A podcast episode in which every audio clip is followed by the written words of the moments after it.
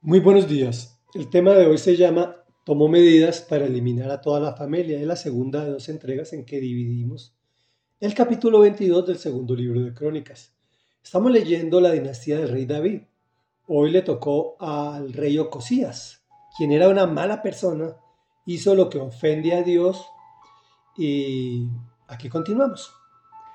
Dios había dispuesto que Ocosías muriera cuando fuera a visitar a Jorán Tan pronto como Ocosías llegó, salió acompañado de Jorán para encontrarse con Jehú, hijo de Nimsi, al que el Señor había escogido para exterminar a la familia de Acab. Mientras Jehú ejecutaba el juicio contra la familia de Acab, se encontró con los jefes de Judá y con los parientes de Ocosías que estaban al servicio de éste y los mató. Luego mandó a buscar a Ocosías, que se había escondido en Samaria, pero lo apresaron y lo llevaron ante Jehú, quien ordenó matarlo. Sin embargo, le dieron sepultura porque decían, comillas, es el hijo de Josafat, que buscó al Señor con todo su corazón. Y en la familia de Ocosías no quedó nadie capaz de retener el reino. Cuando Atalía, madre de Ocosías, vio que su hijo había muerto, tomó medidas para eliminar a toda la familia real de Judá.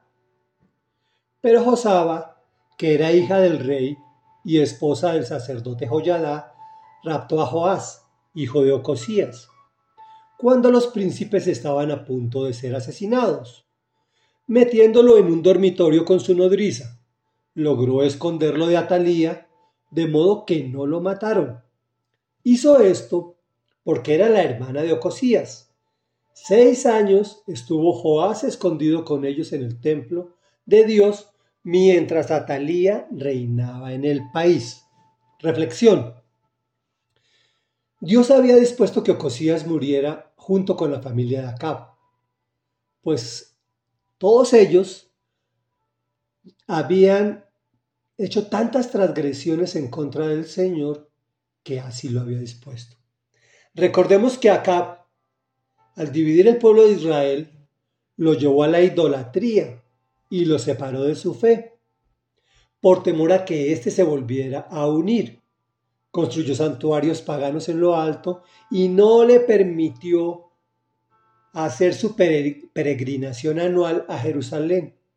Esta actitud molestó al Señor, por lo cual habló a través de su profeta indicando que exterminaría a toda su familia. Dios, siendo todopoderoso, pudiendo enviar un rayo del cielo para exterminar a los malvados, o mandándonos barras de oro para bendecir a los justos, decidió actuar a través de los hombres.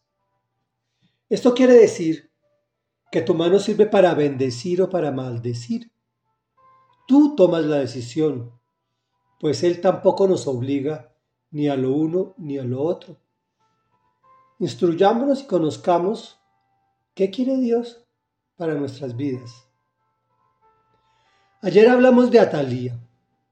Aunque era israelita, no era judía. Tenía una formación pagana que venía de precisamente lo que había hecho acá. Asesinó a toda la familia real de Judá para usurpar el reino y duró seis años gobernando. Estuvo Joás escondido con ellos en el templo de Dios mientras Atalía reinaba en el país. ¿Cómo sería de malo su gobierno que prefirieron entregarle el trono a Joás, un niño de tan solo siete añitos? No seamos ilusos. No pensemos que alguien que desconoce la autoridad de Dios hará una buena administración. Tenemos una gran responsabilidad. Oremos por nuestros países y sus gobernantes, nos gusten o no. De lo contrario, la situación se pondrá cada vez más difícil para todos. Obvio que los que amamos al Señor, el Señor nos, nos tiene una protección especial, pero será muy duro ver cómo sufrirán nuestros compatriotas. Oremos. Bendito Rey Dios y Padre de la Gloria.